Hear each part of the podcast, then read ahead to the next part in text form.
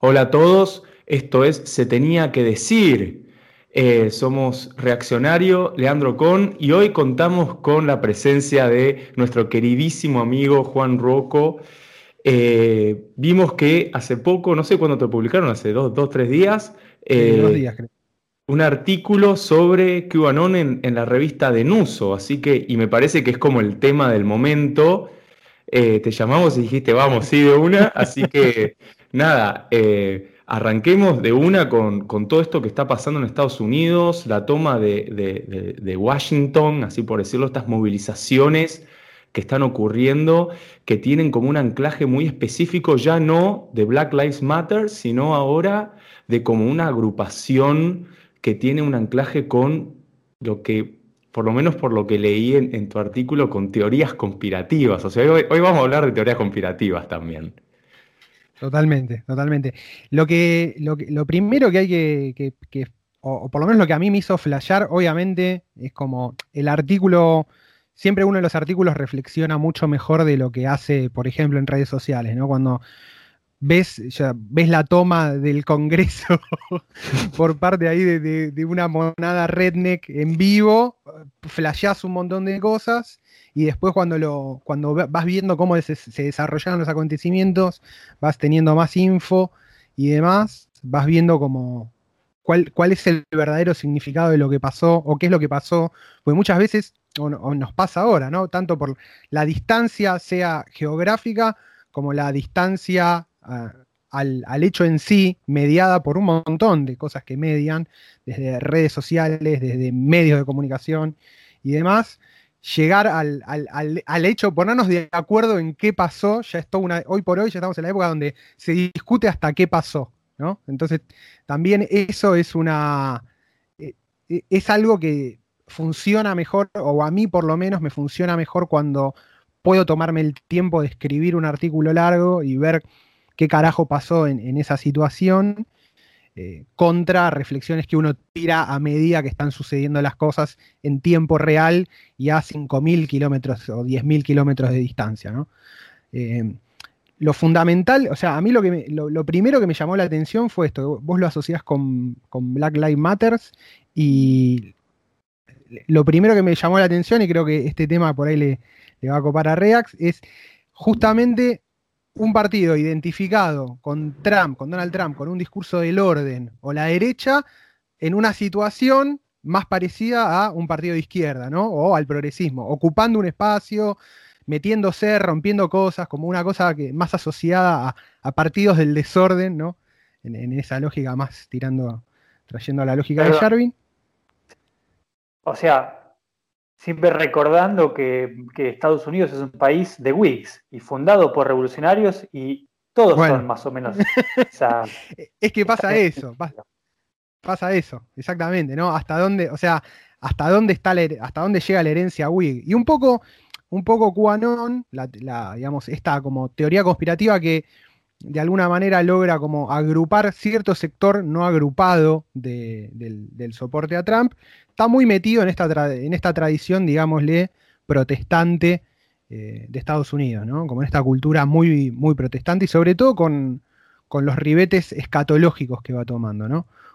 Para, para los, quienes no hayan leído el artículo y para ponernos un poco en onda nosotros, es eh, una teoría acerca de un gobierno adentro del gobierno de Estados Unidos, un deep state manejado por la oligarquía financiera y tecnológica, si se quiere, de Estados Unidos. O sea, lo, loco de las teorías conspirativas no es como que parece que tienen, tienen argumentos bastante sólidos, pero conclusiones después medio, medio raras. Este,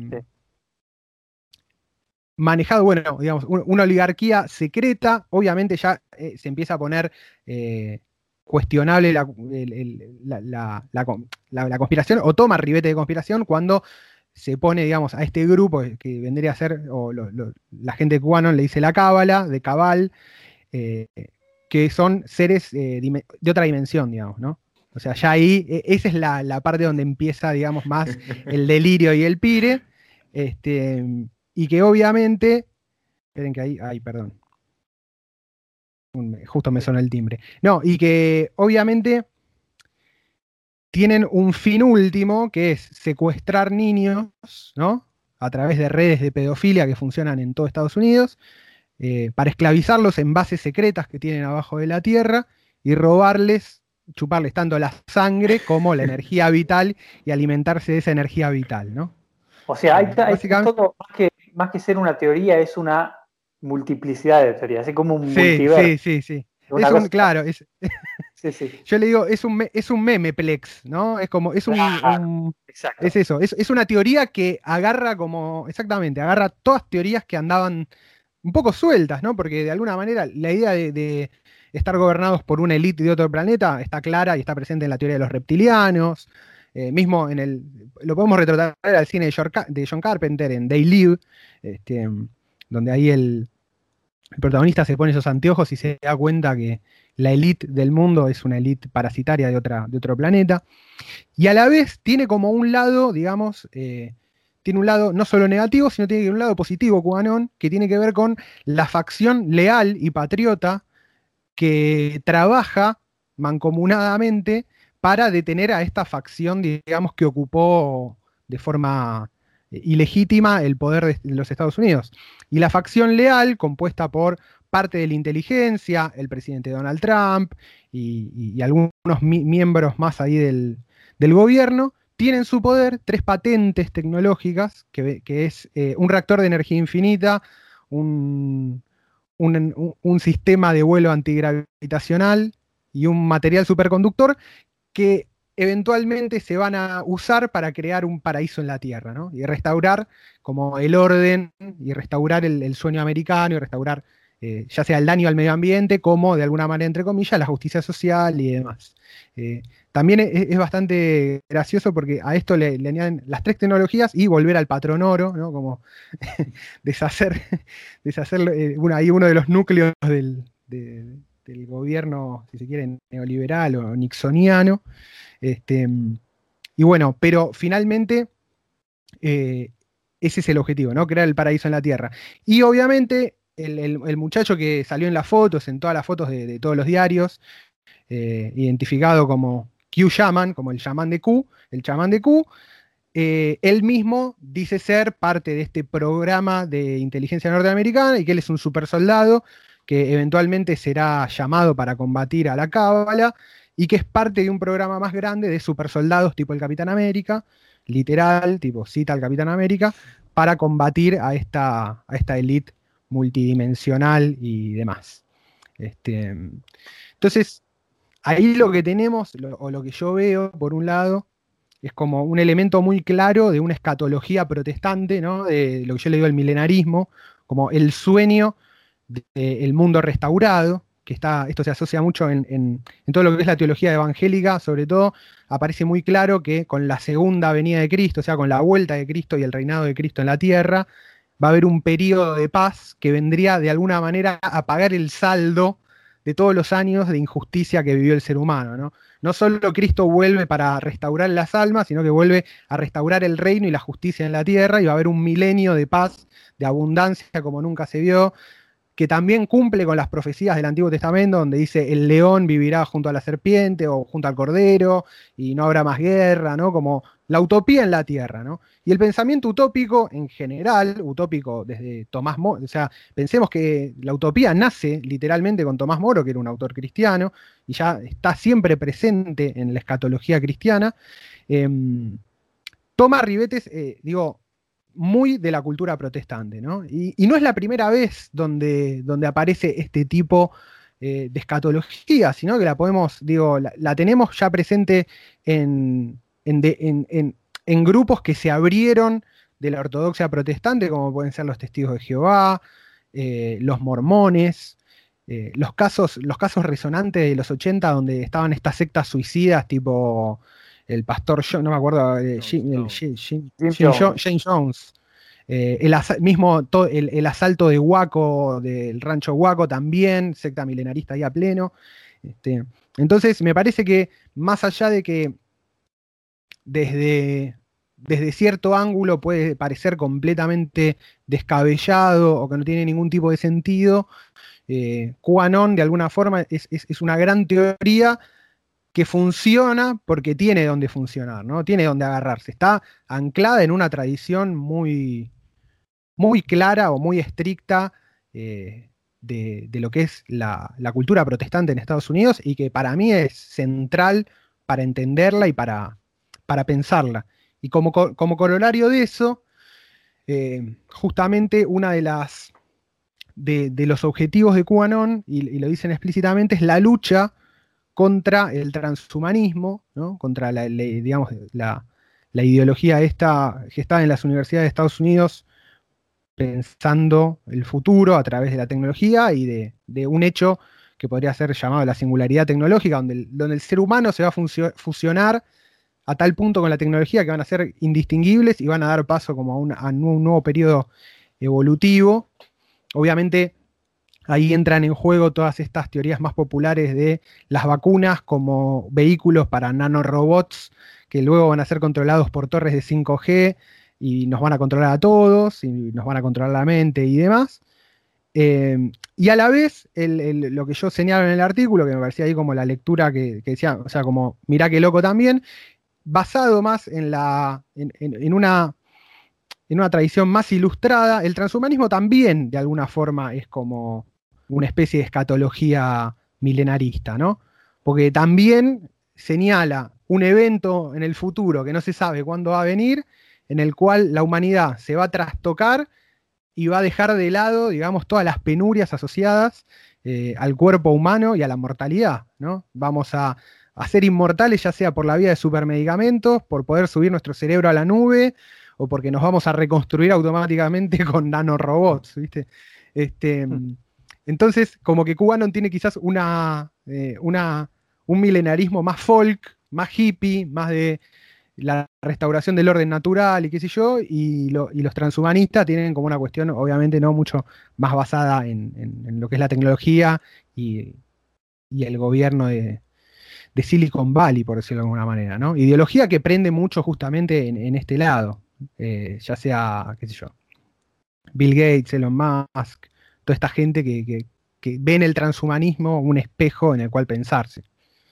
A mí lo que me sorprende de todo esto es que lo que uno podría considerar tradicionalmente de izquierda, que son las corporaciones, ¿no? Uno dice la corporación tipo que, que están ancladas en Silicon Valley, Microsoft, todos estos personajes multimillonarios que son el 1%, que uno diría, che loco, esto, esta es la corporación, esto es el poder económico, hoy son como de izquierda, ¿no? o sea, no sé cómo, cómo se reordena esto cuando vos tenés una, una, digamos, manada espiritual, por un lado, que tiene tatuados símbolos vikingos y tienen como toda esta cosa neopagana y que vos me decís que encima tiene una escatología cristiana, eh, que son como los de derecha y al mismo tiempo son los que son censurados por, por estas corporaciones que son como que de izquierda. Es como me parece como una hermosa ensalada memeplex.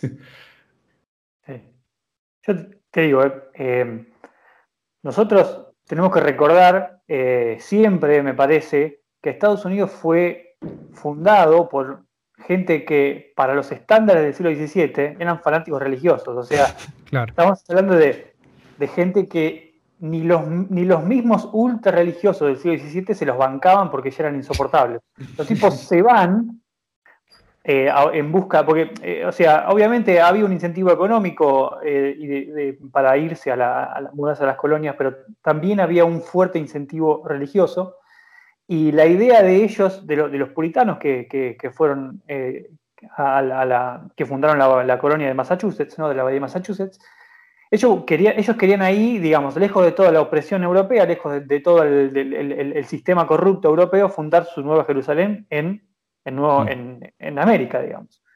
Eh, y Estados Unidos es todo lo que sucede allá, tiene una carga religiosa muy importante y nosotros acá en Argentina no lo logramos entender y a veces le, intentamos como colocar categorías que son muy nuestras, ¿no? Como que Trump es peronista y que, y que, ¿Me entendés? Entonces es como que nosotros intentamos eh, adjudicarles a ellos eh, nuestro propio como esquema mental. Y fíjate una cosa, nosotros somos como los, los, no sé si tienen más o menos presente los, los británicos en la India, que eventualmente los británicos crearon una especie como de casta de, indios anglicizados, ¿no?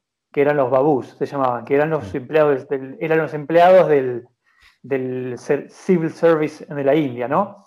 Y eran como una élite de mini británicos, ¿no? Que andaban por ahí, eh, digamos, repudiando las costumbres conservadoras de la India, pero eran gente que estaba medio como a mitad de camino, eh, desarraigada de su cultura india y no del todo arraigada en la cultura británica, ¿no? Entonces como que estaban en el medio. Nosotros estamos, somos un poco todos medio babús, ¿no? Como que estamos ahí, ¿no? No, somos, no sabemos mucho de nuestras propias raíces, digamos, porque somos por ahí gente urbana, ya más conectada con los medios de Estados Unidos y, a veces hasta pensamos en inglés, aprendemos el inglés por nuestra propia cuenta, digamos, ya por el contacto diario que tenemos, conocemos de cultura popular norteamericana, pero no llegamos al punto de entender las raíces metafísicas y raíces etno-religiosas que hay. Entonces es como que estamos ahí, ¿no? Y una de las cosas que yo siempre me propuse fue como, ok, me voy a meter acá y voy a tratar de entender esto. Y por eso es tan importante averiguar cómo piensan y, por qué piensan de esa manera. Sí, ni hablar, ni hablar, ni hablar. Eh, de hecho, para mí lo, interesante que quizás se va a ver ahora es como, bueno, la reacción frente a esto, porque obviamente algo que, que, obviamente al toque que pasó esto, me fui a leer, eh, no sé si lo siguen ahí en Grey Mirror, seguramente sí, a Jarvin, ¿vieron? Y saca un artículo, y algo de lo, de lo, de, lo que más me copa de él, o sea, de, su análisis, es que dice, al poder no se lo puede burlar, ¿no? Es como, o algo que no te va a perdonar es como la burla, ¿no? No, lo puedes agarrar para la chacota, ¿viste? Y a mí, y a mí hubo una cuestión muy, muy, muy lúdica en la toma del. Más allá de que obviamente murió gente, digo, la, mina esta que, se quiso mandar y la mató el servicio secreto o, la, guardia del Congreso hubo como una cuestión de, yo le digo, en la nota le digo, le digo como un, como un larpeo, ¿no? Como un, vamos a jugar a ser revolucionarios, pero no es gente que se armó, se apuntaló en el Capitolio y se cagó a tiros contra la Guardia Nacional, mientras Trump hablaba y pedía lealtad al alto mando del ejército, digamos. No fue un golpe de Estado clásico. o sea, porque se vende también como esto, ¿no? Como un intento, un intento de push, un intento de golpe, y no tuvo características de golpe de Estado. Fue como, bueno, ocupamos este lugar como algo casi performático, venimos, nos metemos porque podemos, rompemos un par de cosas y cuando viene la policía que nos saca, nos vamos. ¿no? Entonces, como que, por, e, eh, digamos, por ese lado, hay ahí como una especie de. Eh, para mí hay un tweet que es buenísimo que dice un chabón: Estados Unidos gasta 3 mil millones de dólares de mm. defensa por año para que Duck Dynasty y Chewbacca y un chabón vestido como Chewbacca se te mm. metan en el Congreso, ¿no? O sea, ahí, te, ahí como que, queda, ahí queda el rey desnudo, ¿no? Entonces, ante la desnudez del rey, obviamente, o, la, desnudez de, las instituciones, digámosle, de la catedral del Partido Demócrata, eh, la reacción, para mí, va a tomar forma, que, que, solo puede tomar la forma en Estados Unidos de la persecución a una herejía, ¿no? Porque en definitiva, si decimos, tenemos dos facciones de fanáticos religiosos peleándose, por un lado, digamos, los que se, lo que Molgu dice como fanáticos religiosos que no se, que no se asumen como tal, o no, como el, puritanismo este que dice ser ateo, pero en realidad no lo es.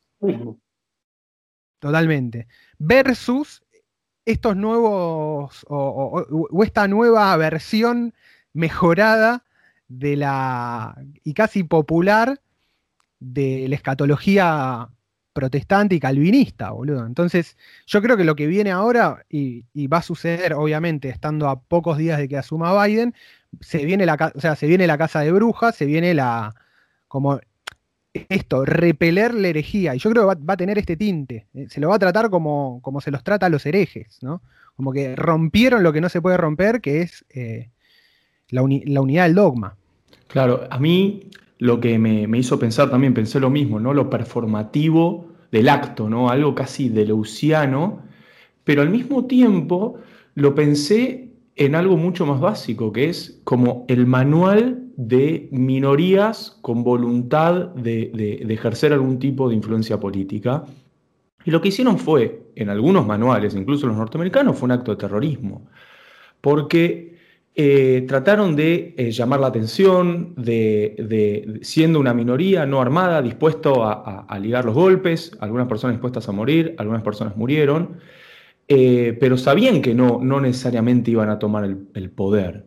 Pero hay algo simbólico en el acto, en el acto de la violencia, en el acto de generar algún tipo de miedo, generar algún tipo de movilización, captar las cámaras, que fue lo que lograron. O sea, la gran victoria de ellos es justamente la foto a este Kyuyaman, que de alguna manera demuestra muchas cosas, la decadencia de un imperio posiblemente, eh, la, grieta ascendente, el porvenir. Digo, esta casa de brujas es como es el, es el fin de un equilibrio que, estaba inestable, que también un poco es parte de la historia norteamericana, ¿no? Estas, estas agrupaciones que de golpe eh, han tenido como un boom y, a veces han, llegado a dominar, han llegado al poder y otras veces no, pero eh, creo que de, este ascenso al Capitol, al Congreso, eh, viene también una etapa de victimización, nos persiguen, nos pegan, nos matan, nos persigue Biden, y entonces ahí se genera toda una retórica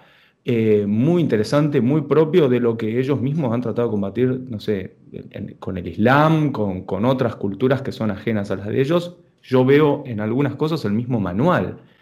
Y y lo que me, lo que me hace ruido es, ok, vos tenés acá como esta especie de coalición donde metiste a pibes que creen en, en, en, el Pizzagate, en todas estas teorías conspirativas que algunas suenan delirantes, algunas tienen un anclaje teórico muy sólido, porque también, digo, de vuelta, eh, eh, Jarvin es, es, es, un tipo sólido, digamos, eh, argumentativamente, y en el fondo también se anclan en esas ideas, digo, ahí uno difícilmente puede decir, bueno, no existe una conspiración, porque viste cómo es esto de las conspiraciones, ¿no?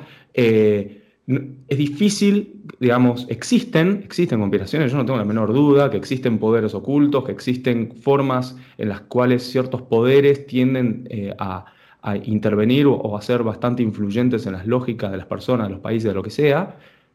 Pero después cuando vos le das este, este twist de delirio reptiliano, parece que, que son una manga de locos y en realidad son los lumpen estos tipos, ¿no? Son los, son los, son los lumpen de un movimiento mayor, donde hay gente donde dice, no, pará, a estos tipos son, son eh, los soldados, pero acá hay algo que sí es coherente, que sí tiene sentido, y, tuvimos que meterlos a esto porque son, los, son los, que, los, primeros en levantar el hacha, digamos, literal y metafóricamente.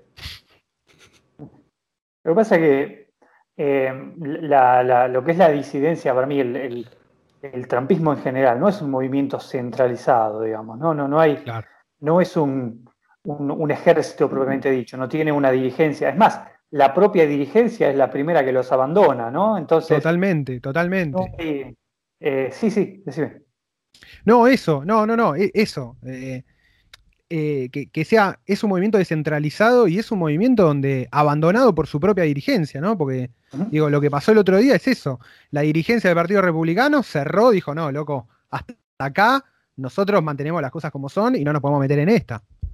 Sí, sí, exacto. Y como es, eh, es como, es muy extraño, ¿no? Porque tiene algunos ingredientes de un, de un golpe de Estado, pero a su vez no tiene casi ninguno. O sea, es como, es lo que vos decís. Hay una, en tu artículo hay una hay una parte donde vos decís como que es como la cultura de Internet que de repente aflora un poco, se manifiesta en el mundo real y después vuelve a la oscuridad, ¿no? Es como que se asoma un poquito y al final termina en nada, ¿no? Hay, un mismo artículo de Yarvin donde él mismo cita a Kantbot, ¿no?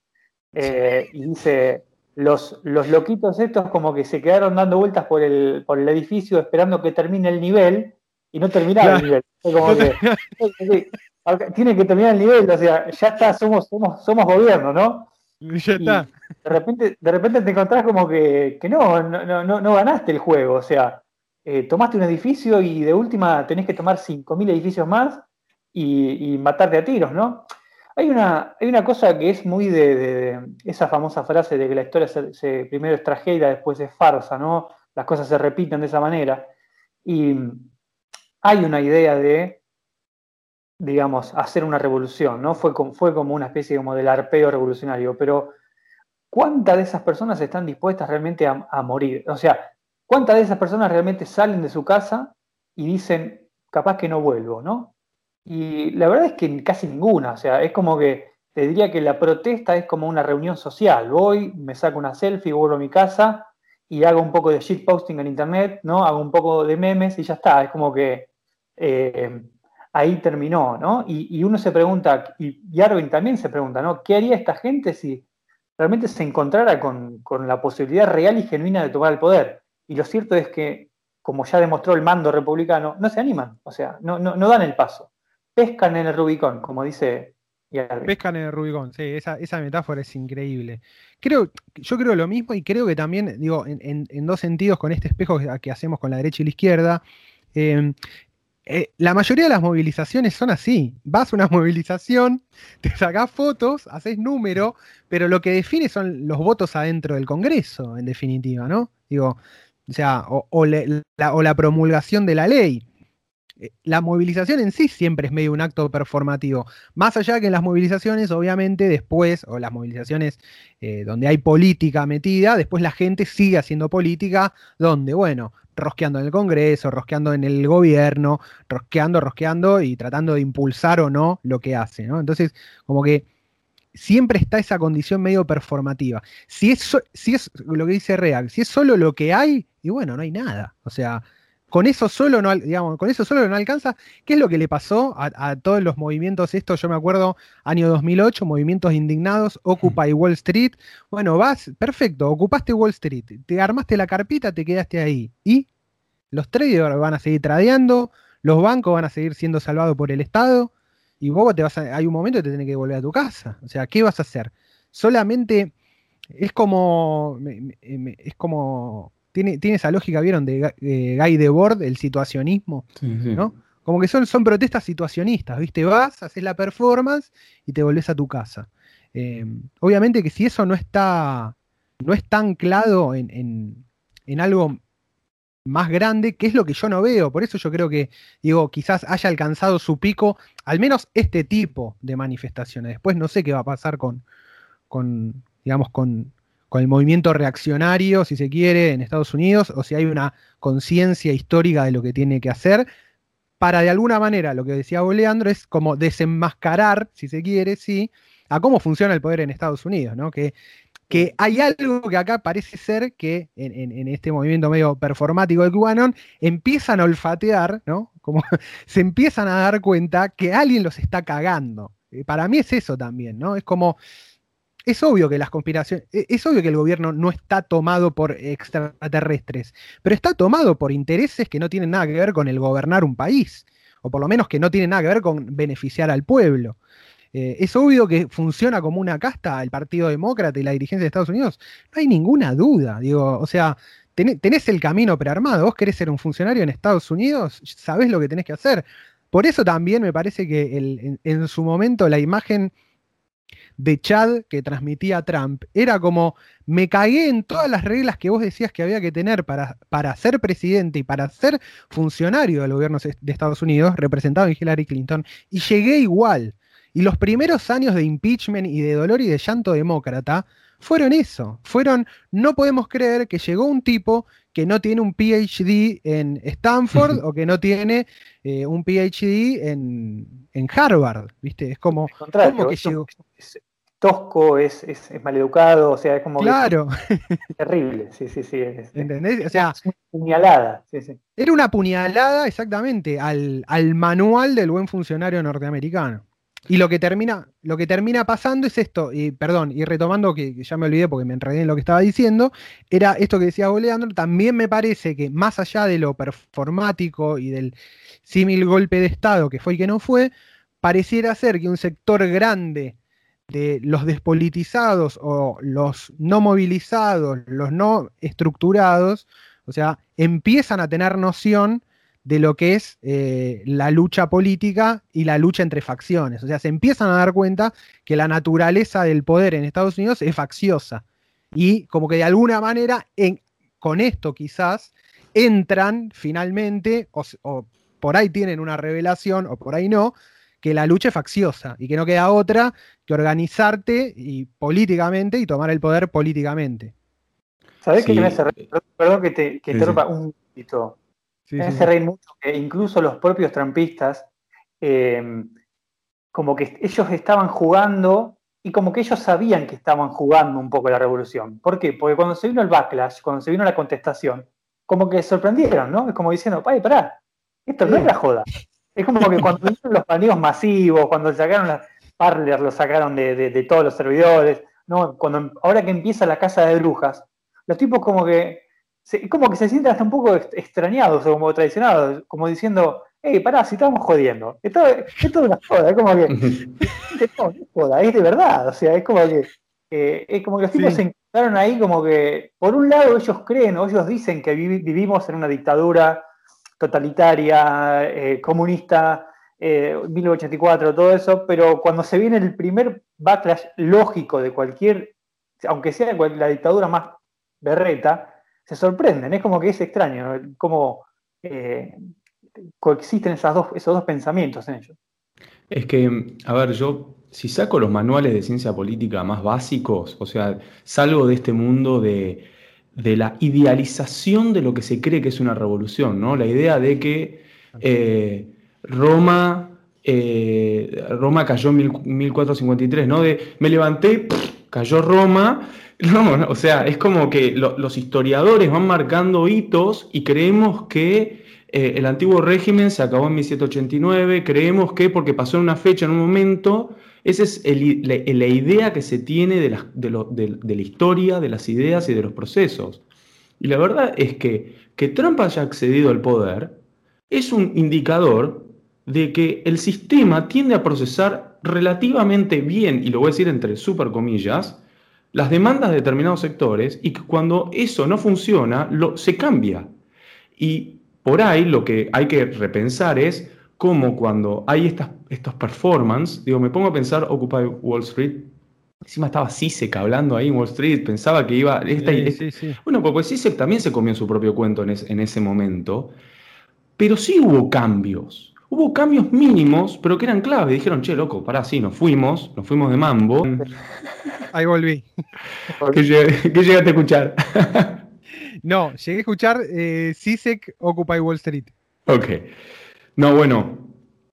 Em, lo que estaba diciendo era que em, eh, el sistema básicamente tiende a procesar bien las demandas. Nosotros creemos que no porque tendemos a idealizar el pasado, a idealizar los hechos, a idealizar nuestras propias ideas políticas revolucionarias de que va a ocurrir la toma de la Bastilla, de que va a ocurrir eh, octubre, y en realidad esas son ideas, son, son, son formas que tenemos de, justificarnos o de, o de incluso de alimentar nuestro propio activismo político, lo digo como seres humanos, cuando en realidad por ahí el sistema procesa relativamente bien las cosas. Digo, después de Occupy Wall Street se hicieron correcciones en el, en el mercado financiero, Trump pudo acceder al poder, no es que no pudo.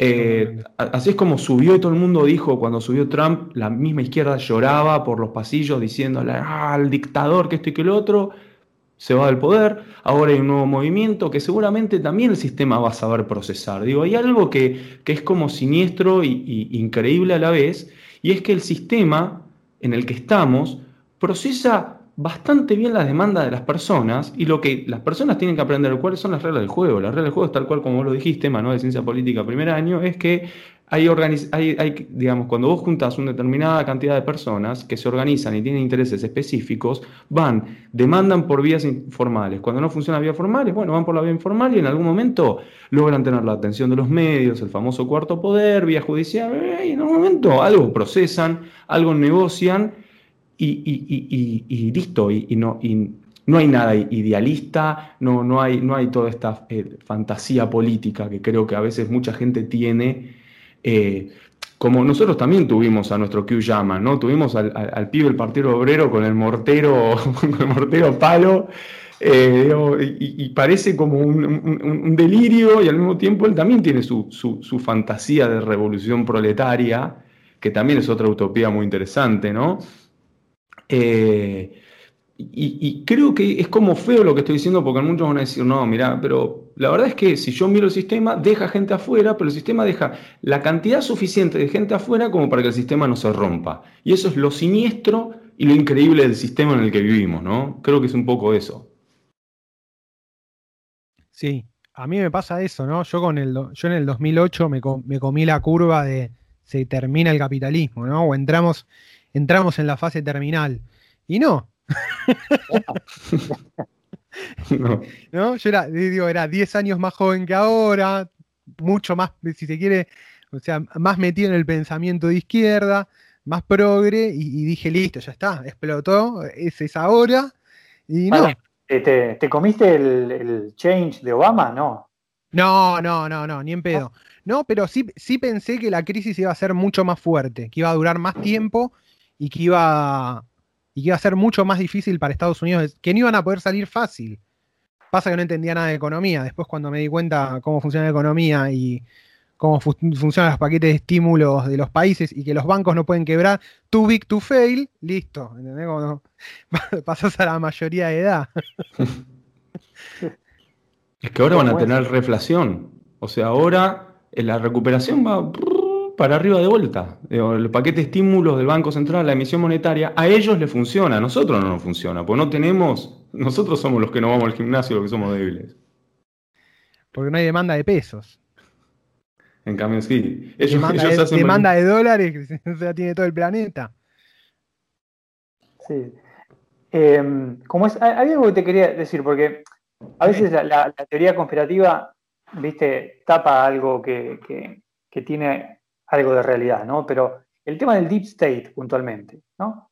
Eh, o por lo menos, o por lo menos decir, decir algo, algo como esto, ¿no? Que hay un desfase, hay, hay una no coincidencia importante entre digamos, la constitución con mayúscula y la constitución con minúscula, digamos, entre, entre el poder que está escrito entre las cosas tal cual están escritas y las cosas tal cual suceden, ¿no? ¿Qué, implica, digamos, o sea, porque en teoría, ¿no? Estados Unidos es una, es una república, no hay una división de poderes, existe, digamos, eh, esa, esa, república está montada sobre la teoría más amplia de la soberanía popular, en última instancia el que gobierna es el pueblo, el pueblo se gobierna a sí mismo, tienen representantes y todo eso, ¿no? Pero lo que ahora nos estamos dando cuenta, ¿no? Con lo que nombraron ustedes de, Occupy Wall Street y cosas como, por ejemplo, que de repente todos los medios están censurando en masa a Donald Trump, que Coca-Cola saque un, comunicado deplorando, digamos, la, violencia en el Capitolio. es como, ok, acá hay algo raro, ¿no? Entonces es como que, o, incluso esta, democracia, qué rápido y qué de forma qué, tan insidiosamente se convirtió en lo que creo que Bismarck dijo, ¿no? La gente hace lo que, dice lo que quiere, yo hago lo que quiero, ¿no? Es como que eh, de repente hay, eh, como decía Leandro. El sistema procesa estas protestas, les da pelota de vez en cuando, les tira algo como para que más o menos se queden en el molde, pero nunca realmente ninguna protesta llega a tal punto de, poder cambiar el sistema fundamentalmente, ¿no? Y es como que esta ilusión democrática, esta ilusión de que, de que tu voz importa, en realidad nos empezamos a dar cuenta de que no, en realidad nuestra voz no solo no importa, sino que, o sea, todo lo contrario, digamos, tenemos una especie de oligarquía atornillada a la silla, una, una burocracia estable, el famoso deep state, digamos, rodeado de toda una serie de corporaciones, eh, como es academia, periodismo, ¿no? Yo tengo un libro del año 1920, más o menos 25, donde se reconoce al New York Times como un órgano de la administración, por ejemplo. Es increíble. O sea, pero pasa, boludo, pasa lo mismo, perdón que te interrumpa, pasa lo mismo en, en, Argentina, En Argentina está la ilusión de que los medios están en contra del gobierno. Y vos ves la cantidad, vos ves la cantidad de pauta que recibe Clarín, por ejemplo, ¿no? el, enemigo número uno de, digamos, del, gobierno peronista o del gobierno kirchnerista. Eh, la cantidad de pauta que recibe y por otro lado que siempre casualmente por oposición termina tratando los, los temas que son importantes para la administración, se vos decís, ¿entendés? Es perfecto, boludo. Es, un chiste creer que son una cosa, o sea, que son órganos no estatales. Y después tenés directamente página 12, que es el Granma, viste que se le escribe, le escribe directamente el buró político, lo firman ahí y lo sacan, boludo. ¿Entendés? pero cuál es la cosa entre lo privado y lo público, ¿no? Esa, esa, ficción. Es como que el New York Times de repente es una empresa privada. El, argumento de que Twitter es una empresa privada y por lo tanto tiene el derecho a hacer lo que quiera, ¿no? Que, que, o sea, que eso es un argumento que realmente los libertarios, que no sé, que viven en otro planeta, todavía no entendieron. No es tan así. Pero aparte, porque eh, lo que sucede con Twitter es que hoy por hoy tiene que, eh, tiene que eh, tener, o sea, tiene la palabra en inglés, ¿no? Compliance, tiene que comply, tiene que cumplir con los dictados del Partido Demócrata. Ya está, no, no, hay, no hay duda, ¿entendés? Y entonces todo el poder que tiene Twitter como compañía independiente es decir sí o no. Y si dice no, ya, ya había pasado cuando, cuando exigen que, que le verifiquen la cuenta Trump, Jack, al principio, el dueño de la empresa, se niega, su junta de, su board, digamos, todos sus accionistas, en el cual él ya había quedado en situación minoritaria, le dicen, lo pones o te sacamos de la empresa. El chabón termina aceptando para no irse de la empresa que fundó. Y empezó a ver quiénes son los accionistas de. Empecemos a ver quiénes son los accionistas de Twitter y follow the money, ¿no? Obvio. ¿Quiénes son? Y deben ser BlackRock, JP Morgan, hmm. eh, Chase, eh, o sea, por eso la, ilusión de, del... O sea, lo contraproducente para mí de la teoría conspirativa no es lo que está denunciando, sino que termina poniendo en el lugar de loco a quien denuncia que detrás de, eh, del Estado hay intereses ocultos o intereses que no son los expresados constitucionalmente, ¿no? Digo, hay un deep state, obvio. El gobierno de Estados Unidos se gobierna a sí mismo, no lo gobierna a la gente. es, una, es un, digamos, es un mix entre Harvard, el New York Times, el Partido Demócrata y el complejo militar industrial. Y ahora que se suman, digamos, los satélites que son Facebook, Google, eh, todos los parásitos de la NSA, digamos, por ponerle algún nombre. Para el, que no, perdón, para el que no sabe, esto sería más o menos la catedral de la que habla Mention Moldov, ¿no? O sea, claro la idea de que hay un, hay un Estado extendido, ¿no? Es que el, Estado oficialmente reconocido es, la punta del iceberg y que debajo hay toda una red, digamos, que hace que ese gobierno realmente funcione. Y esa red, esa red, o sea, vos tenés, por ejemplo, órganos como el Consejo de Relaciones Exteriores, ¿no? Que vos, o, diferentes ONG. Y vos tenés que, el, el, por ejemplo, Eisenhower era presidente de Estados Unidos y a su vez era miembro del Consejo de Relaciones Exteriores, ¿no? Entonces, no, pero el Consejo de Relaciones Exteriores es, un órgano independiente que ni siquiera es un órgano, es una ONG y, de última lo que hace es asesora eh, de, forma desinteresada e independiente al, gobierno a través de su publicación Foreign Affairs, ¿no? Y para, y, el presidente, no solo el presidente de Estados Unidos es miembro, sino que eh, los, en todas las revistas más grandes, los canales de televisión y, las universidades tenés miembros del, miembros del consejo eh, ocupando cargos importantes. Entonces es como que es una red de influencias, ¿no? es, es, una, es una red de contactos. Todos se casan entre todos, todos se hacen favores entre todos, y entonces de repente tenés como que un alto ejecutivo de una multinacional es eh, cuñado de eh, un funcionario importante del Departamento de Estado, ¿no? Entonces es como que entre amigos nos hacemos todos favores. No, y para mí exactamente eso yo lo que le criticaría a Mencius es, digamos, mira lo que voy a decir, ¿no? Pero que coincido con esa mirada, pero creo que lo que estamos viendo hoy no es el ideal de un, grupo de gente eh, fuera del sistema. Creo que, y usando este concepto de facciones que me, encanta, eh, digamos que, lo trajiste vos, Juan, es eh, lo que vemos en realidad es una puja de facciones que están teniendo intereses disímiles con respecto a políticas públicas muy específicas. Eh, en realidad tenemos, por un lado, tenemos a ciertos sectores empresariales, universitarios también, lo que sea, con una idea de cuál debería ser el futuro de Estados Unidos, como una especie de catedralcita, versus otra catedral un poco más establecida.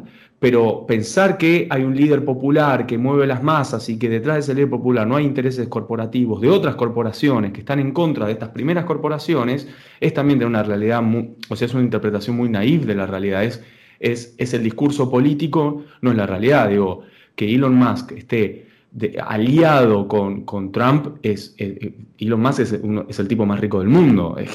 por eso no, no, no hay que tampoco perder un poco la idea de que, y detrás de Elon Musk también hay como todo un, universo académico, político, económico, que también alimenta esa idea de cuál tiene que ser el destino de Estados Unidos, no sé, o, o, la Green Deal o, aceleracionismo hiperespacial, digo, y, ahí son dos caminos distintos. Está bien, hay, hay, un choque de última, hay un choque de elites disidentes, pero para mí es como, es como una hormiga contra un elefante en ese sentido, en el poder de, la cantidad de influencia que tiene un sector respecto al otro. Porque Trump no tiene, por ejemplo, de su lado a las mayores corporaciones del mundo, ¿no? Eh, no, no, no, no, hay un Google republicano, ¿me entendés? O sea, si, si, si, hubiera, si, si, Google hoy, hoy se diera vuelta y de repente pusiera todas las, las, las páginas, qué sé yo, de de Daily Stormer lo pusieran primero en, el motor de búsqueda, ¿no? Parece que Google terminaría a las dos semanas, ¿no? Hay como, hay como una, me parece, una disparidad. No sé, yo creo que, hay algo de muchas historias que no sabemos, digamos. Eh, Trump accedió al poder gracias un poco a Facebook, que ahora se están peleando, pero también puede ser una historia súper tonta, como que al principio uno le soltó la mano al otro, entonces se le dio vuelta. Digo, también hay seres humanos metidos en el medio eh, que, yo por ahí. yo disiento un poco con la lectura de que. Pero esto ya es una cuestión de, interpretar a, a, interpretar a Sharvin. No creo, yo no creo que Sharvin crea que Trump es una facción disidente que puede resolver el problema de la catedral. O por lo menos no me da, a mí no me da la impresión de eh, encontrar eso en los textos. Creo que algo que agrega todo el tiempo eh, es respecto a cómo, digamos, de alguna manera cómo funciona, el, si se quiere, el soft power demócrata, de cómo gobierna a través de, ser cool y que los republicanos en Estados Unidos están como condenados a ser los primos del campo y los Beverly ricos, ¿no? Y, los hillbillies. son los hillbillies, es el gobierno de los hillbillies que dice son los primos del interior, que nunca van a ser como los citadinos cool que tienen a todo Hollywood y a las estrellas de su lado. Digo, eh, el golpe, el golpe maestro de Biden fue la canción de Eminem, ¿no? Eminem bancando a Biden, Lady Gaga bancando a Biden, o sea, realmente ahí lo ves cómo funciona, boludo. Eh, Tom, Morello, Tom Morello que ya de repente se convirtió en un abuelito, eh, digamos, el tipo más reaccionario del mundo, porque... Nadie ¿Cuál es el es el claro, ¿cuál es el, cuál es el poder hoy? O sea, eh, ¿cuál es de Machine? O sea, Google o, o, eh, como es eh, Breitbart, ¿no? O sea, claro, sí, sí, Entonces me parece que, lo que, o sea, o, por lo menos yo releería esa parte de, de, Jarvin donde él dice como que, que, el Partido Republicano de entrada está cagado porque lo único que puede hacer es tratar de comportarse como los demócratas y va a fallar sistemáticamente en eso. Y como que la única chance que hay de que entre algo distinto es alguien que esté casi como, que para mí es lo que pasa con Trump, que es un chabón que está como casi al borde de la locura, o no de la locura, pero que tiene un desinterés total por cómo se gestiona el, poder y de cumplir con las reglas de cómo se gestiona el poder en Estados Unidos y que también, como vemos ahora, obviamente con el diario del lunes ya juzgado, parece ser que es una salida que se agota pronto. Igual, ¿no? Comillas, coronavirus en el medio, ¿no? ¿Ustedes no, sintieron que cuando sacó ese video Trump diciendo váyanse a su casa, todo, el tipo no tenía un, miedo medio ahí? Se notaba algo, se notaba muy medio incómodo ahí en, la. tenía, el M16 apuntándole tipo, al lado de la cámara, ¿no? Te digo, es, la, verdad que lo noté, porque un tipo siempre tan, ¿no? Tan, tan. Eh, con un ego gigante, ¿viste? Tan apichonado. La verdad que me, lo, me sorprendió verlo. Lo que pasa es que yo, digamos, contestándote ese punto, no creo que. Eh, a ver, ¿qué le pasó a Molbag? Él escribe, él viene escribiendo desde antes de, Trump en el poder. Totalmente. Y creo que muchos toman de marco teórico a Molbag, muchos trampistas tomaron o interpretaron a Trump desde Molbag, y vos lo escuchás en algunas entrevistas, y él me dijo que se, corre y se para. Yo no sé si banco a Trump. Pero lo que. ¿Qué? Al contrario, él dice, él es Biden endorser. por eso, digo, por eso, es como, él, se corre de eso, porque, pero porque justamente lo que digo, digo, detrás de, Trump está BlackRock, hay, hay empresas corporativas fuertes, hay, un, hay, un, hay un, también un, military complex notable, hay un deep state muy anclado a la CIA, también lo que pasa es que estamos en dos miradas distintas. Por ahí es un tema presupuestario, es Trump banca que la CIA se haga cargo de todo y que le dejen de tirar plata a la ONU. Porque cuando vos le sacás plata a la ONU y, al WHO, o sea, a, la, Organización Mundial de la Salud, eh, ¿a quién se la da? Bueno, se la va a dar a la CIA, se la va a dar a este. Bueno, son en realidad por ahí la disputa es presupuestaria. O sea, es, lo, más, lo, más probable es que el único margen de maniobra que tenga un presidente en Estados Unidos y por otro lado es lo único que gobernás cuando gobernás es el mm. presupuesto. Entonces, realmente es como, acá lo, retomo también a Jarvin cuando dice, eh, las, guerras en el planeta, las, las invasiones de Estados Unidos es una guerra proxy entre el Departamento de Estado y la CIA. Como, no, se puede, no se pueden matar entre ellos en territorio americano, eligen un territorio neutral y se cagan a tiros ahí. ¿no? Como tenemos el ejército más ético del mundo con manual de cómo se procede en una ejecución sumaria, de cómo se tortura, digamos, todos los manuales de ética que se le exige, ¿no? Como toda la parte de compliance del ejército para dejar satisfechos a. ¿no? Si el ejército de Estados Unidos realmente no tuviera ningún, ninguna restricción, eh, no habría guerras casi. O sea, van, bombardean todo y se acabó igual es que el ejército no tortura, tortura la CIA, eso es como clarísimo, es como muy raro, es tipo tomate, lo doy, eh, lo, agarran los tipos de vestido de negro y lo meten en esto que es de la CIA, esto no es eh, US Army, o sea, es como, también es esa locura de, cómo gestionar y administrar la geopolítica de Estados Unidos en territorio ajeno, digo, se ve como son esos detalles en donde se ve quién, quién maneja qué cosa. Es es una característica creo que es fundamental de un imperio informal y descentralizado. O sea, es un poco como el imperio británico en ese, sentido. El imperio británico nunca tuvo una política imperial em, sostenida en el tiempo que no haya cambiado, digamos, eh, o que no haya tenido ciclos, ¿no? de repente tenés un Tory que a los indios eh, machetazo en la cabeza y hagan lo que quieran y páguenme, lo que, páguenme mis, impuestos y después, si ustedes quieren prender fuego a las mujeres con el marido muerto, háganlo. Y de repente te toca un, liberal, te toca que eh, de repente tiene ganas de transformar a los indios en ingleses, ¿no? Entonces, no, ahora no se hacen más sacrificios humanos, no se comen más a las personas, ustedes se van a portar bien ahora, ¿no? Indiana Jones 2. Indiana Jones 2. ¿Cómo es? Y claro, y, después te toca otro Tory, ¿no? Y de repente, eh, ahora los Tories que les quieren, quieren volver a las cosas como antes, se encuentran con que tienen una elite de babús, ¿no? Que no quieren eh, volver a ser como antes, entonces lo que tenés es la independencia de India, ¿no? O sea, entonces es como que nunca hubo, y en Estados Unidos tampoco hay, una política sostenida eh, de política exterior, digamos, en todo el mundo. Entonces es como que todas las guerras son guerras civiles entre ellos, ¿no? Es como que ellos ocupan, ocupan Medio Oriente y depende de quién te toque. Vos imaginate que es increíble, porque sos un pibe sirio durmiéndote en tu cama y, de repente gana Biden y te pones contento, te pones triste. es como que yo creo que más, más triste que contento, pero, pero es como que, o sea, no, no, como no hay, como el gobierno de Estados Unidos, este gobierno informal, este gobierno extendido, esta catedral, no es el Partido Comunista Chino, que de última tiene, hay una dirección, hay una bajada de línea única, eh, es, susceptible a este tipo de, esquizofrenia, digamos, es como que no, no, sabes lo que te va a tocar, y por eso es el caos, digamos, no es un imperialismo tradicional que va, conquista, impone sus condiciones y chao, ¿no? Es como que no, sabes lo que te va a tocar, es una caja de sorpresas, digamos. Imperialismo Forrest Gump. Es que bueno, es un poco eso, es cómo funciona también el sistema de ellos. Es cada ocho años, cuatro años te pueden cambiar totalmente la. Eh, son las grietas, las grandes grietas norteamericanas. Es intervenir, no intervenir. Eh, ¿Cuál es el deber moral de Estados Unidos? Si es que, eh, o sea, son, son las grietas del mundo hoy, si hay que dejar que los pueblos se autogobiernen aunque se saquen el corazón, o tiene que haber un principio moral rector en el cual nosotros que somos superiores y estamos más desarrollados tenemos que ir y decirles cómo, cómo funciona la civilización. Me parece como una de las grandes grietas geopolíticas de la historia del hombre, digo, el que tiene poder, ¿qué hace?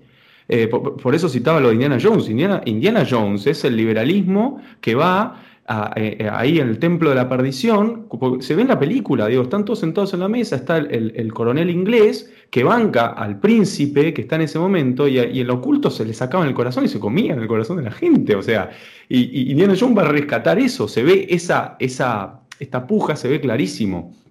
¿Qué es lo correcto? ¿Que, que el pueblo indio siga con su sentido conservador mientras gobierna este, este neocolonialismo o no? Y, hoy se ve clarísimo de vuelta en, todas estas reacciones de, vamos a ponerle reaccionarias, derecha en Europa, de, bueno, pará, este liberalismo me está haciendo, me, eh, en, muchos sectores eh, más conservadores se sienten atacados en su vida, en, cómo entienden la realidad, cuál es el deber ser, la moralidad. Eh, entonces dicen, no, pará, vos no me vengas con tus derechos humanos, que esto y que lo otro, porque a mí me, me, encanta matar toros en un show, en un gran espectáculo. ¿Quién sos vos para decirme a mí de, que esto está bien o está mal? Y va a venir un gente diciendo, no, porque los animales sienten. Y él te va a decir, a mí qué me importa, yo también siento y, esto es, y siento disfrute cuando lo hago.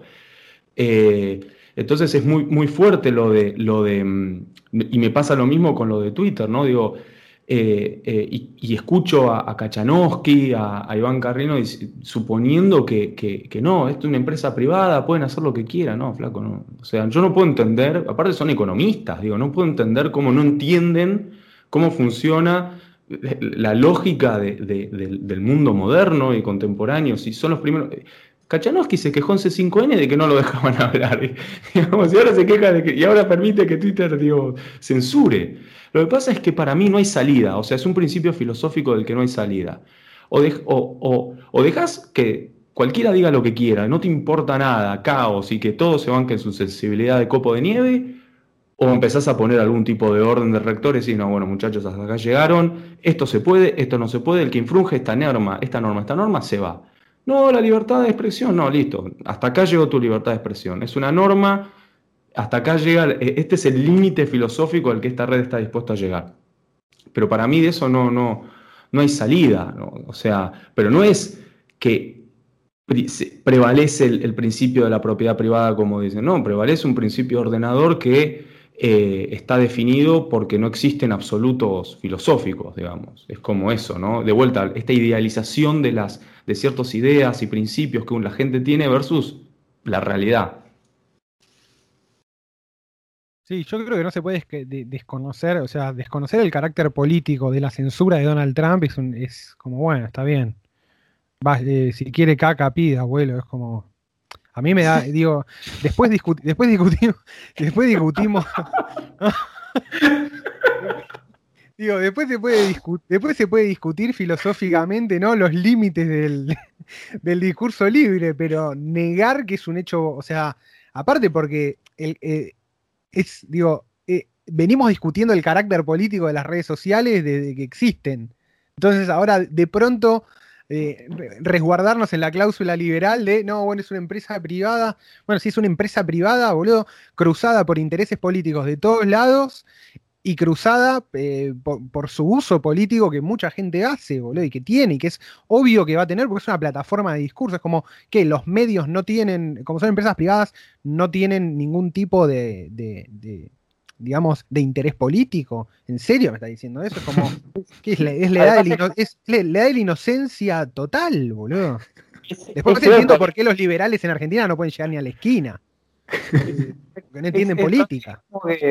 Es como que la, hay, una, hay, una, billetera con, mil dólares en la vereda y nadie la va a tocar. Es como un campo de fuerza alrededor. es como que vos tenés una plataforma como Twitter, que es una, una que tiene, no sé, 500 millones de usuarios. Es una, es una herramienta de propaganda envidiable, digamos. Y de repente los gobiernos no la van a tocar porque es una empresa privada, ¿no? Totalmente, claro. Hay que respetar que es una empresa privada, no podemos meter nuestros intereses políticos en esta plataforma, ¿no? Y es increíble porque el, liberal, especialmente el liberal que de cierta edad, y lo, peor es que ahora como que están entrenando a chicos para pensar de la misma manera, tienen como una noción ficticia acerca de lo que es lo público y lo privado, piensa que son cosas que no se tocan entre sí, que cuando se tocan están mal.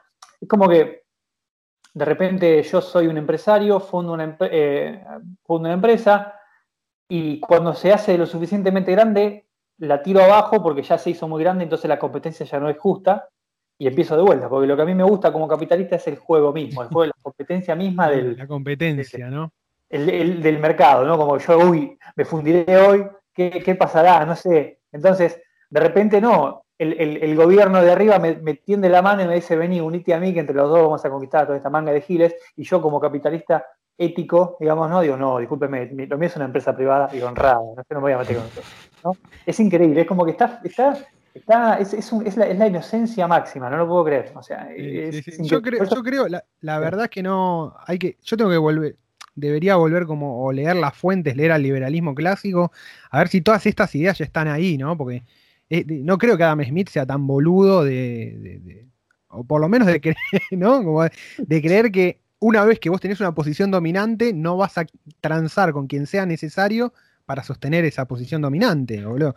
O que la economía no tiene carácter político, ¿no? También, más allá de, la, de, de que no importa el carácter político, qué sé yo, en, vos haces Coca-Cola, bueno, la gente te va a comprar en principio por cantidad de góndolas que ocupes y si es rica o es fea. Si es una Coca-Cola, tiene gusto a mierda, no la compra nadie. Bueno, ahí sí, económico, mercado, qué sé yo. Ahora, vos tenés posición dominante en un mercado. ¿Qué? ¿La vas a hacer, como decís vos, reaccionar? ¿Qué vas a hacer? No, la cedo, porque como me gusta la libre competencia, que salgan, que florezcan mil flores, entonces que florezcan mil empresas, voy a dejar mi, mi, mi, posición dominante.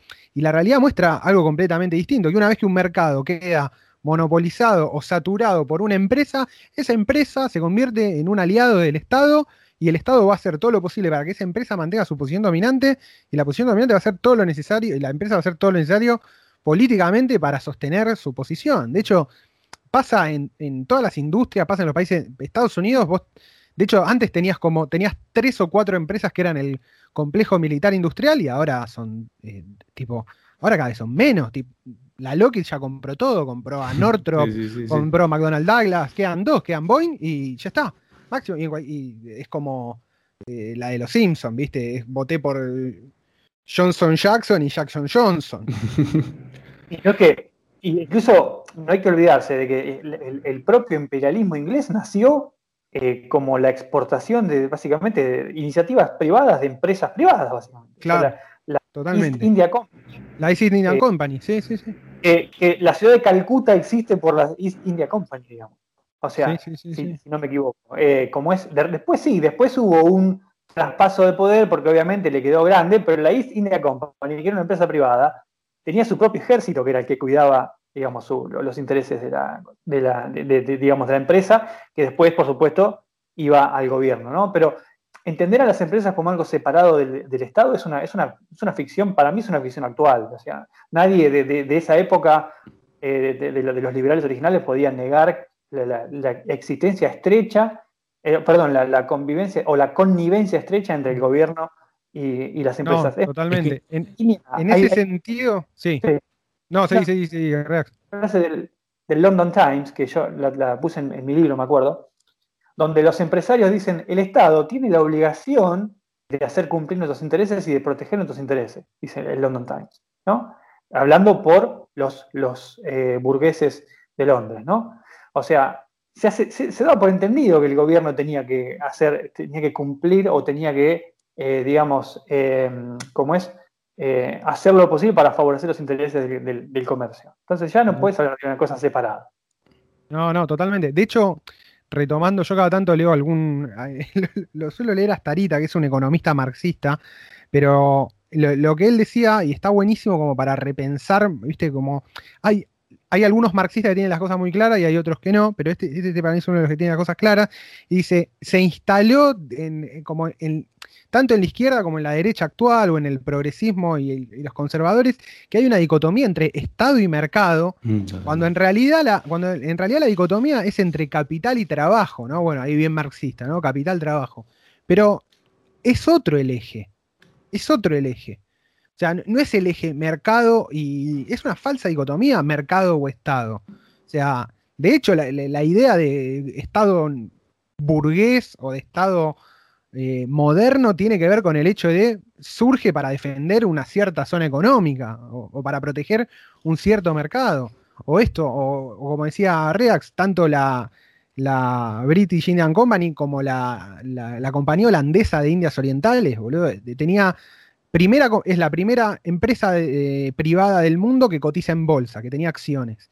Y tenía propiedad, es toda la que coloniza eh, el sudeste asiático mm. Y las colonias de Sudáfrica, que son los primeros, digamos, los primeros Boer que se instalan ahí. Y, y, los tipos tenían autoridad para imprimir moneda, para tener su propio ejército y cotizaban en bolsa. O sea, Es que, es que cuando el, vos el lo- imperialismo es una, el imperialismo moderno es una empresa privada. Sí, es que, a ver, cuando vos lo lees a Adam Smith, yo, digamos, porque me- digamos, me- la parte académica me dedico más que nada a eso. eh, Adam Smith, primero hay que estar en la mente de una persona que publicó un libro en 1776. Primero Claro. no, no, no Sí, sí. entiende los interrogantes como los entendemos ahora. no- él no entendía esa dicotomía, esa dicotomía de Estado-mercado en una época donde, donde la, la élite era la élite económica y política, no existía. Entonces, lo que eh, se llama la riqueza de las naciones, porque está planteando un principio ordenador de cómo tienen que hacer las naciones en un ámbito de competencia, de imperialismo, lo que sea, para crecer. Pero lo está pensando geopolíticamente incluso, no lo está, no lo está pensando como cómo tiene que. No es un manual del empresario. Claro. Entonces, los empresarios acá te citan a Adam Smith como muchos te citan a Marx sin haberlo leído. Eh, y lo que uno ve cuando, digamos, cuando vos lees la historia de- del liberalismo, y esa es la diferencia que yo siempre hago entre liberalismo y neoliberalismo, los neoliberales se dieron cuenta de todo que, el Estado era importante para la existencia misma de las empresas. Entonces son los mismos ne- neoliberales los que te dicen invertir en capital humano. ¿Cómo se invierte en capital humano? No, vos le tenés que enseñar, vos tenés que invertir en educación. Cuando hay educación acá, crece el PIB per cápita. Claro, agarran todas las herramientas econométricas y que terminan justificando la intervención de, la empresa en algo que no le va a dar renta inmediata, pero para, primero, obviamente, mercantilizando al ser humano, y en segundo lugar, digamos, tratando de justificar un- mecanismos que no son los que hoy vos escuchás a ciertos liberales hablar y decir, no, pero no, no entiendo que, cómo, cómo piensa algo que, que no, no funciona en la realidad, mismo lo que, lo que, venían, lo que dijeron, digo, no, en- no existen monopolios naturales, ¿Cómo, cómo, se, ¿cómo existe libertad de mercado en vaca muerta? Que No, alguien me explique claro, cómo, claro. cómo, cómo puede funcionar un sistema petrolero en un país distinto del que tenemos. Podemos hacer mil cosas distintas con IPF. Ahora, ¿cómo funciona? Todos los países del mundo, todos los países del mundo tienen hoy, el mecanismo es tener una empresa local donde vos transás con el poderoso y por ahí con suerte, si haces bien las cosas, esa empresa puede levantar cabeza. Ahora, decir, ¿y ¿qué, qué querés? ¿Que venga Chevron directamente? Eso es un, no, o sea, no, no, no me entra en la cabeza, o sea, cómo miran los números, porque, digamos, nada, eh, hablar sin saber, ¿no? Digo, es parte del hablar sin saber, ¿no? Agarrar un manual de la ortodoxia y decir, esto funciona así porque el libre mercado funciona así. Y, y eso es, a mí me, me, me- digamos, siendo un tipo que no, no soy zurdo, o sea, se sabe que no, pero digo, tampoco podemos ser tan, tan naif de creer que, que vos le das a un empresario las cosas y que él solo con su, con su, con su eh, mérito y su capacidad emprendedora puede lograr cosas que sin el Estado no. El Estado te determina la regla de juego. Vos te, tenés que meter una empresa en una arquitectura legal, jurídica, social, cultural, que, digamos, no, no, es tabula rasa. O sea, metés una empresa ahí, bueno, hay que hacerla funcionar y tenés que hablar con este, con el otro, hay seres humanos en el medio, por ahí te toca un tipo que sabe más que otro, tenés que elegir perfiles. Eh, a mí me sorprende, me sorprende eh, eh, el hablar sin saber que, a veces, digo, escucho como, como si fuera todo eh, un- un- un- una, una tabla de Excel, ¿no? La- Sí, y Juan, hablando un poco de esto, Sí. porque en una, una parte en tu, en tu artículo dijiste algo muy bueno, que es el, el trampista, el, el conspiracionista, ¿no? Trata de hacer lo posible para buscar un culpable, digamos, del mal, del mal funcionamiento de su sistema en, un- en una fuerza ajena, extraterrestre, si querés, sobrenatural, eh, satánica, lo que quieras, que, o marxista incluso, que eh, digamos, corrompió un sistema que era intrínsecamente virtuoso, ¿no? Es como que, no, pará, nuestro sistema americano es perfecto, ¿no? Y bien manejado es el vehículo, el mejor vehículo hacia el progreso humano, ¿no? Lo que sucedió fue que esta casta de, de- de- reptilianos, ¿no? Nos, nos- nos cooptó el, el- o de marxistas, reptilianos marxistas, si querés, eh, cooptó nuestro sistema y lo está usando para fines eh, perversos. Entonces, por ejemplo, lo hablamos siempre a veces con, con- o con Leandro, ¿no? De repente ves un cartel con una modelo trans, ¿no? Y hace 50 años veías una modelo en bikini, ¿no? Y para el, para el trampista o para el republicano promedio quizás, son fuerzas diferentes del capitalismo, o, uno es el capitalismo bueno, el verdadero, y el otro es el capitalismo pervertido, o ni siquiera es capitalismo, es una cosa que quiere parecerse al capitalismo. Pero, ¿cómo hace el, republicano para, para, para, vivir con esa disonancia, digamos? E, es, eh, para mí es muy loco, pero está claramente explicada en esta, o sea, en lo que yo le viste en el artículo, le dije es la cuadratura del círculo. ¿Cómo, ¿Cómo logran explicar que las cosas no funcionan sin hacer una, digamos, una, o sin tomar una conciencia crítica profunda de cómo funciona el propio, el propio sistema. Y la mejor explicación que logran encontrar tiene que ver con esta, ¿no? Hay una, hay una, hay un, digamos, un lugar o en, una parte del mecanismo, el, mecanismo fue cooptado, ¿no? Entonces, tenés capitalismo bueno y tenés capitalismo malo, tenés eh, eh, puritanos buenos y puritanos malos, ¿no? para mí tiene que ver, está muy, está muy en toda la historia de Estados Unidos. para mí el macartismo está claramente, es claramente una, un ejemplo de eso. Más allá de que existía la amenaza anticomunista, el hecho de purgar el comunismo adentro del país eh, está claramente metido en la lógica en la lógica escatológica puritana, ¿no? Como de hay que, hay que sacar, hay que extirpar a los malos de la facción, que son los que van a romper todo y no es el sistema mismo el que está, el que nos lleva a esto, de lo, que está cagado. La creencia eh, conspirativa, o incluso sacándole, supongámosle que le sacamos la parte conspirativa, eh, el eslogan mismo de Make America Great Again, como si alguien hubiera, como estos hijos de puta que nos robaron el sueño americano, y no poder asumir que el sueño americano está roto y que se rompió, o, o como decía, como decía el escritor, creo que es David Foster Wallace, que decía, que, se rompa el sueño americano es parte del sueño americano, ¿no? El, mm. momento que te das cuenta que está roto es parte de, esa narrativa, si se quiere. Y, es muy difícil esto, es muy, es muy difícil y por eso la fuerza, o por eso también eh, la violencia discursiva en esta dicotomía tan fuerte y en esto de marcar tanta la diferencia, ¿no? Como decir, bueno, los que hacen esto directamente son pedófilos, ¿entendés? Se meten con, tocan lo que no se puede tocar, se meten con lo sagrado, son herejes, porque no se puede, eh, no se puede admitir que está fallado el dispositivo. Entonces, lo que están fallados son los administradores. No está rota la iglesia, es la casta corrupta de los obispos que no entendió el fin de. pero si los obispos están siguiendo a, sus obispos anteriores y a los anteriores a los anteriores, o sea, si haces una línea histórica, llegaron acá por lo que creían, no por lo que no creían. O sea, pero hacerse cargo de eso es hacerse cargo también de que quizás no sos, no sos el bueno de la película. No, o sea, eh, hmm. no sos el Capitán América. No, obvio, Es, el mito de que, Estados Unidos es un país conservador, ¿viste? Que, acá incluso se ha, se ha, reproducido increíblemente. O sea, es como que Estados Unidos es el bastión del conservadurismo, ¿no? Cuando al contrario, o sea, las élites norteamericanas siempre fueron progresistas, siempre fueron hasta socialistas, ¿no? O sea, gente como Lincoln Stephens, como John Reed, eh, como es eh, Max Eastman, por ejemplo, todos tipos de plata que eran comunistas, socialistas, y cuando, eh, cuando Stalin llegó al poder, todos le, chupaban las medias a Stalin. O sea, hasta que después, obviamente, hubo una desilusión generalizada, ¿no? Y todos les pasó, les pasó también con Castro. La revolución castrista mm. para el tipo fue fue, tipo, la CIA no creía que, iba a ser para mal, de hecho lo veían como justamente una fuerza del progreso. Pensaba que Castro era, era un medio una, era un, modelo de ellos, era un tipo educado en la academia. Eh, Thomas Jefferson. Era, Thomas, Jefferson en la escuela. Rafael Correa. Era, claro, exactamente. Y después le resultó, se dijo, uh, no, era leninista, uy, qué cagada. No la vimos venir, ¿no? ¿Quién lo hubiera? Bueno, pero a, mí libros de los comunistas desilusionados, ¿viste? El Dios que falló de Arthur Kessler, ¿no? Cómo los comunistas se desilusionaron. El tipo se suicidó incluso Kessler. O sea.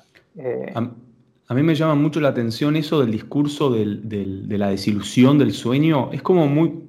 El otro día estaba hablando con, un amigo que se, que se, va a ir, ¿no? De, Argentina, porque dice que, que ya no es lo mismo que antes. Y lo que dijo me hizo soñar un poco esto del sueño americano roto. No, porque mis viejos y mis abuelos, con, el sueldo que ganaban, podían comprarse una casa y yo ahora con lo que gano, no. Y yo estoy más formado, que estoy que el otro.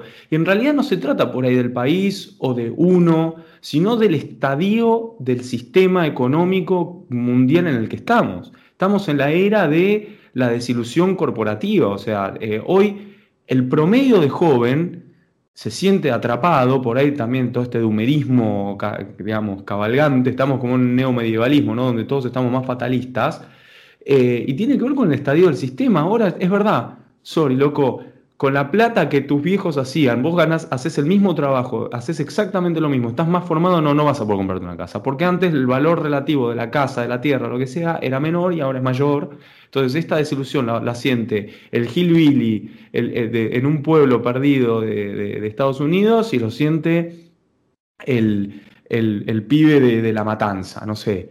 Entonces por ahí hay, hay algo estructural en todo el sistema internacional que hace que, estén todos en una especie de descontento y que estén, digamos, eh, obviamente, y que haya un ascenso de, un, cierto sector económico del 1%, nada, neomedievalismo por ahí. Sí, eh, para mí tiene que, o sea, claramente el, sistema está dando, o sea, cada vez cierra más las posibilidades, o sea, hay, hay varias cosas, digo. Por un lado yo pienso en, también en, algunos discursos como muy idealizados, mis abuelos no se compraron, o sea, mis abuelos no se compraron la casa, la construyeron. Digo, ¿cuántos ah. pibes de hoy se construyen la casa? nosotros, ¿cuántos de nosotros nos construimos la casa? Sé que la comparación es una pelotudez y todo, pero también hay, un deseo, no sé si de tener la casa propia, sino de acceder a la burguesía, como parecía que un comerciante podía acceder eh, hace 40 años, ¿no? O sea, me parece que parte de la desilusión es por no poder ser completamente burgueses, digo, o, por no ser, o por no poder participar, ¿no? De, la, de, todos los, de, todo de, o tener todas las cocardas de la burguesía, ¿no? De ser, bueno, yo trabajé, me compré la casa, fui un, fui un buen, fui un buen wig, ¿no? Ah, sí, fui un buen protestante. y ahora eh, fui un buen, soy un tipo, ¿no? Soy, soy un, bien, un buen protestante, boludo. Digo, hay, hoy, por cómo está la situación, obviamente, o sea, lo, que, lo que está clarísimo es que hoy para mí, donde, donde está el núcleo gordiano del capitalismo es el Estado y los bancos. ¿no? El, mm. banco es el, banco hoy es el gran determinador de flujos monetarios de un país y es, el, y es la espada de Damocles. La, plata va para acá y ahí va a florecer. La plata va para otro lado y no va a florecer. Eh, en, en, contraparte de esto también empiezan a aparecer sistemas donde la, el digamos, los países del tercer mundo o gente que está negada al, acceso al crédito legalmente, puede aparecer al crédito por izquierda, como puede ser que el mundo de las criptomonedas, ¿no? Una especie de crédito lateral creado por, gordos nerds que si lo usas bien podés sacar una tajada financiera. Entonces hay como una especie de, de, por un lado, de agotamiento o completamente estancamiento de lo tradicional y también una, especie de, no transición, pero sí un, despertar o un despuntar de un tipo de economía que, que quizás tenga, eh, o, por lo menos tenga la posibilidad de, reacomodar los flujos más allá de la, del monopolio estatal. Eh, o sea, yo, veo como, esa, como esas dos cosas que, cada vez van a ser un poco más, un poco más fuertes. Y también hay que, yo lo, también, algo que creo que, que uno tiene que hacer en la medida de lo posible también es como replantearse, eh, digo, e, el, ideario. O sea, yo quiero ser un buen burgués, yo quiero ser un buen burgués. O sea, ¿cuál, cuál es mi proyecto, digamos, mi proyecto de vida? Yo creo que la, dicotomía esta que decía antes, capital-trabajo, si la traducimos en costo de reproducción de tu vida y tiempo libre, yo voy para, digamos, para, para, la capacidad de tener tiempo libre. Creo que hoy por hoy es la, digamos, lo único que los, seres humanos podemos como robarle al sistema político para tener más espacios de autonomía, ¿no? Y lo que uno tiene que maximizar, si se quiere, o minimizar justamente, es la cantidad de tiempo necesario para reproducir la vida, o sea, cuánta, cuánta, cuánto tardo en ganar la canasta básica y cuánto tiempo libre tengo yo para hacer lo que se me cante las pelotas, ¿no? Sí, ese es, una, es muy bueno. Y además, el, el, argentino, creo que en general, ¿no? va, a sonar medio tonto lo que voy a decir, pero el argentino tiene que empezar a asumir que Argentina no es un país del primer mundo, ¿viste? Totalmente. ¿Vos viste que, a veces te salen con esos tweets tipo, ¿cuántos sueldos mínimos hay que, o cuántos días hay que trabajar para comprarse el iPhone en Suiza, en, Estados Unidos, en Francia y en Argentina, ¿no? Y claro, en Suiza son, qué sé yo, ponele 5 días, en Francia son 7, en Estados Unidos son 10, ponele, y en Argentina son 150, ponele, por decir una pavada. Y claro, pero vos te viste últimamente, o sea, en las listas en las que estamos nosotros, o sea, nosotros compartimos, compartimos, digamos, grupo con, con Zimbabue, con, con, Sudán, ¿viste? Con, Nigeria, con, con Laos, ¿viste? Por ahí. Ya no estamos, no, estamos, y nunca estuvimos en el, o quizás estuvimos hace 100 años, pero ya, ya no estamos en esos grupos de mitad de tabla para arriba, ¿no? Estamos en casi, digamos, fondo de la tabla, ¿no? En cuanto a lo que es salario, ese tipo de cosas. Pero psicológicamente, la gente, especialmente la gente más 50, más 60, que se crió con una Argentina, una Argentina de mitad de tabla, ¿no? Todavía no lo asumió psicológicamente. Y, hay, y creo que hay mucho sufrimiento, especialmente en los argentinos, en, ese, en esa idea de todavía yo no caí en que yo vivo en un país de tercer mundo, pero de tercer mundo tercero sólido, ¿no? Ni siquiera con posibilidades de ascender, ¿no? Y creo que hay como un, e, e, esa idea de, por eso creo que muchos se van en busca de algo mejor, porque tienen, quieren luchar contra, esa, contra esa, disonancia que tienen en la cabeza. ¿no? yo me siento como un ciudadano del primer mundo atrapado en, un, país tercermundista. ¿no? para mí es el, es el, fatalismo cultural nuestro también. ¿eh? Ellos tendrán iPhone, nosotros tenemos el asado, papá. Pero, no, pero lo digo en serio, digo, eh, la mayoría de la gente que se va extraña algo que es muy indisciplinado, muy cultural, local, eh, la, afectuosidad. Yo siempre resalto eso, que es el paradigma que nos vendieron, ¿no? Tenemos que estar jugando en la tabla, esta es un, es, un mundial aparentemente, en el cual tenemos que estar todos corriendo detrás de, un, sistema que obviamente está gobernado por, por fuerzas más profundas y estructurales que hacen que algunos países sean más fuertes que otros. Y por ahí la vuelta de rosca está por otro lado, ¿no? Digo, por ahí es no, no sé si quiero, si, si, si yo no tengo, si no tengo las piernas de corredor, no sé si quiero ser corredor. En algún momento uno dice, no sé, por ahí el juego es otro, por ahí tengo que pensarlo de otra manera. Em, por ahí, eh, o digamos, también está la otra vía, hacer lo que hay que hacer, que tampoco nadie está dispuesto a asumir los costos políticos de hacer lo que hay que hacer. Eh, digamos, si, si uno mira la historia de estos países que ahora son poderosos, eh, es clarísimo que tomaron decisiones difíciles y, se las jugaron, muchos asumieron el costo político de tener que hacer medidas políticas que nosotros siempre tratamos de contener antes de hacer. Entonces, si no hacemos y después contenemos, es difícil. Ahora ya estamos adelantándonos a lo que va a pasar. Queremos regular una empresa antes que la empresa nazca. Entonces así no vamos a llegar a ningún lado. Sí, totalmente. No, yo, creo que, tiene que ver con, por un lado, comparto completamente la, la idea esta de, si, le robamos ahí a Freud, la herida narcisista, como que el argentino todavía no puede creer, es como, no, podemos creer que descendimos, no puedo creer que seamos de la B, y sigue con la ilusión de esta de hace 100 años de éramos el séptimo país, y sí, obvio, y bueno, éramos el séptimo, y se contaban 20, después empezaron a contar todos nuestra historia y estamos donde estamos.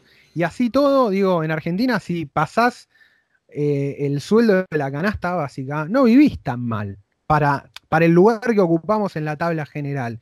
Entonces digo, mi, preocupación siempre es lograr o ver de qué manera podemos hacer y de, qué manera consistente y que dure a través del tiempo, de que la mayoría de las personas puedan pasar de la canasta básica, boludo, que es lo que hoy está, o sea, hoy lo que realmente está roto en Argentina es eso, ¿no? Como la mitad de la población dibuja o no llega a la canasta básica. Bueno, loco, ¿cómo hacemos para que sostenidamente en el tiempo, o sea, no cada cinco años sí, cuatro años no, ¿cómo hacemos para que de forma sostenida esa cantidad de gente se reduzca a la mínima expresión y todos más o menos podamos vivir con lo que yo siempre cito, que me parece la definición perfecta de Guillermo Moreno, que da el, eh, da la, el estándar de vida argentino típico, ¿no? Un asado por semana, dos compras de ropa al año y vacaciones. Digo, ese, ese, es el estándar de vida al que tenemos que apuntar y que tenemos que lograr que para mí que sea como sustentable y sostenible en el tiempo a la mayor Ya con eso el argentino es feliz. O sea, y feliz, completo, ¿eh? Completo. Entonces, lo que hay que maximizar es la felicidad que podemos lograr para la mayor cantidad de gente posible. Em, y todo esto obviamente que requiere esto, como deshacernos de esos fantasmas claramente de, que tienen que ver para mí con, con la ilustración sarmientista que todavía tenemos y con esa Argentina todavía está para mí metida en el marco teórico de Sarmiento, civilización y barbarie, la, la grieta es como una especie de resurgir de esa idea, de que todo es culpa de los incivilizados, acá están los indios y los gauchos que no entienden cómo nos manejamos los europeos, el porteño que vive en una especie de asedio siempre, ¿no? Porque no, está ahí el conurbano, el gran Buenos Aires, que se lo va a comer en cualquier momento, entonces vive con la, la lógica del asediado, y cuando se muda de la capital se, se va a su fortín, que es el, que es el country, entonces también, ¿no? Es, es, el pequeño asedio y siempre están las paredes, los muros. ¿Viste? Y vos decís, ¿a qué le tiene miedo esta gente? Yo entiendo el choreo, todo, pero uh -huh. es como algo un poquito más grande. Eh, y si para, para, mí la clave es, es, romper esa estructura, digamos, esa, esa estructura metafísica que estamos metidos de civilización y barbarie hace 200 años, boludo. Para mí pasa por ahí. Es, es verdad. Y hay que, hay, que también, hay que también entender algo que, como argentinos, la, la ventaja, o sea, tiene sus desventajas estar en la periferia del imperio, pero también tiene sus ventajas, ¿no? O sea, todo lo bueno llega tarde, pero todo lo malo también llega tarde, ¿no? Sí. Y a veces intensidad. Es como que de repente te, te, mudaste como argentino, yo vivo en la ciudad de Junín, o sea, una ciudad muy chica, llego en 10 minutos a cualquier lado, ¿no? Sí, sí. Eh, muy, muy, bien, muy feliz y tengo problemas como todos, pero nada que ver con los problemas reales de la vida, ¿no? Y como es, y yo podría irme a Ámsterdam de última, si todo me saliera bien, a ganar 5.000 euros por mes, suponete, ¿no? Pero de repente me contaría con que trabajo en un cubículo 12 horas por día y, y no tengo mi casa, alquilo una caja de zapatos y, y, no puedo comer asado porque la carne sale una fortuna y la poca carne que hay es fea, qué sé yo. Estoy hablando de una caricatura, ¿no? Pero, y de repente el día de mañana se le, se, se, se le ocurre a mi, a mi, corporación multinacional implantarnos un chip a cada uno para ver cuánto tiempo vamos al baño y soy el primer boludo que va ahí que se lo pone en la cabeza. ¿no? Mientras acá en Junín mi familia sigue trabajando como siempre, ganando poca plata en, re, eh, en relación a mí, pero mucho más feliz, ¿no? Totalmente, totalmente. Nos olvidamos, yo, yo, digo esto como para cerrar, pero bueno, está, creo que me encantó el cierre de, de ir pensando políticas económicas y una filosofía de la felicidad, que creo que totalmente, como, como ser humano estamos para eso. Después todos los, en, todos los eh, enredos que hacemos, todo cómo nos sacamos los ojos, creo que es eso, ¿no? Empatía eh, para con otros y, y felicidad. Creo que cierro con, con, con eso. Aguante, excelente. aguante. Bueno, Juan, muchas gracias. ¿eh? La verdad que una, una charla excelente. Un gustazo, sí. un gustazo. Gracias por, por, invitarme, la pasé, la pasé bomba. Y tengo que comprarte, boludo, tengo que comprar tu libro, boludo. Lo tengo no, yo se, lo, yo se, lo, tengo que mandar a ustedes gratis. Ah, dale, dale, dale. se, dale. se, lo voy a regalar, se lo voy a regalar. Eh, lo, lo, compramos, no importa. Y el de React también, el tuyo también, boludo. Tengo, necesito leer los dos. Sí, es, es, un, es un librito humilde, humilde. O sea, es, es, pero es un libro. No, está buenísimo, está buenísimo, qué humilde, ¿no? Está buenísimo, posta, muy bueno, muy bueno. O sea, de lo mejorcito de. O sea, está en un nicho que no se escribe acá en Argentina y escrito aguante, muy bien, por eso. Aguante, aguante. Banco mucho eso. Bueno. Bueno, viejas, tío. Bueno, hablamos. Dale, se tenía que decir. Chau, chau. Ah, se dijo, dijimos todo.